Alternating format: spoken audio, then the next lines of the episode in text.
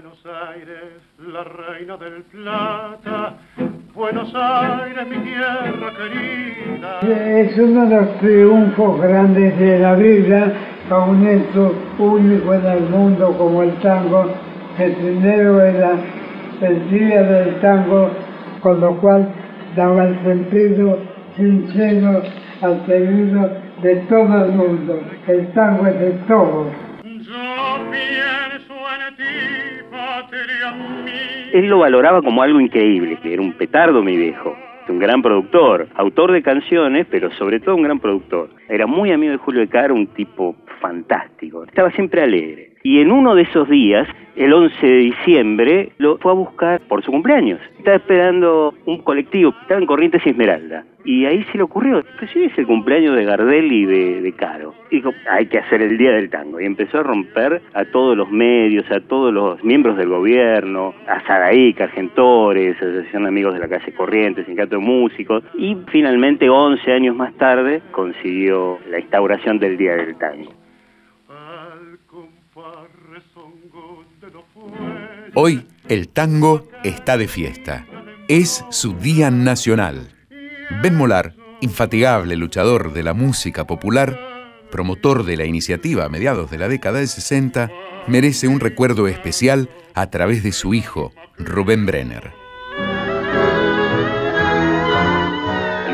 Desde Japón, desde Finlandia, desde Alemania. O sea, para el Día del Tango él recibía llamada como si fuera el cumpleaños de él. Hasta los últimos años. Era rarísimo, porque no era un Día Internacional del Tango, pero el Día Nacional del Tango se festejaba afuera como si fuera el Día Internacional del Tango.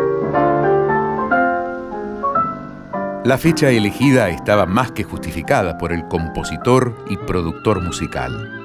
Un 11 de diciembre habían nacido en 1890 Carlos Gardel y en 1899 Julio de Caro. Yo en realidad te diría que empezó todo cuando se le ocurrió hacer 14 con el tango. Inclusive me acuerdo todos los autores, los pintores, los músicos viniendo a casa con el planteo de crear esta obra multimedia, te diría, para ese momento. He vuelto a aquel banco del parque les ama. En noviembre de 1966, cuando el tango estaba dejando de ser el referente cultural de los porteños, Ben Molar presentaba 14 con el tango, lo que marcó una bisagra en la historia del ritmo rioplatense. Alguien ya contó los días, alguien ya sabe la hora. Un día, en una de las visitas habituales que me hacía Jorge Luis Borges, hago la pregunta. ¿Me haría un tango usted, Borges? ¿Y por qué no? ¿Acaso usted no dice siempre que cada argentino es un tango? Pero preferiría que fuera un tango milonga. Y el segundo fue Ernesto Sábato. Cuando le hice la misma pregunta, tímidamente dijo, ¿y usted cree que yo podría hacer una letra de tango, pero naturalmente que sí. Al tango le faltaba festejar su día. Y Ben Molar, con el apoyo de Sadaik y numerosas entidades culturales, sugirió que el Día del Tango se festejara el 11 de diciembre. Comenzó un largo peregrinar por despachos oficiales durante 11 años.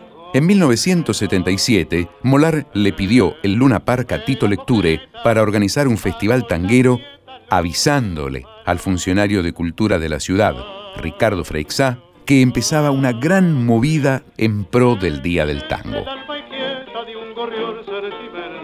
Dos horas después de la entrevista, se anunciaba el decreto que establecía esa fecha en el ámbito de la capital federal.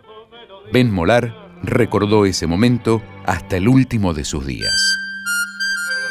El último día fue el 11 de diciembre en la Luna Park conseguimos este decreto se leyó para que delante estuviera Julio de Caro por su último cumpleaños estar compartiendo algo con el más grande en todo el mundo, nuestro querido Carlito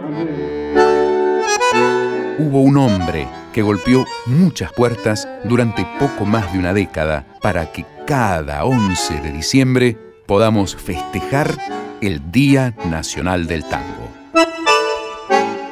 Mi viejo Ben Molar es un tipo que el tango lo tiene desde chiquito. Mi abuela, que vino desde Polonia, le arrullaba con el tango. Y él contaba que el tango siempre fue lo que lo marcó más que cualquier otro tipo de música. Haber hecho estas dos cosas, 14 con el tango y el Día del Tango, le dan, como él decía, un pequeño lugar en la historia de la música popular argentina. Contenidos y memoria histórica.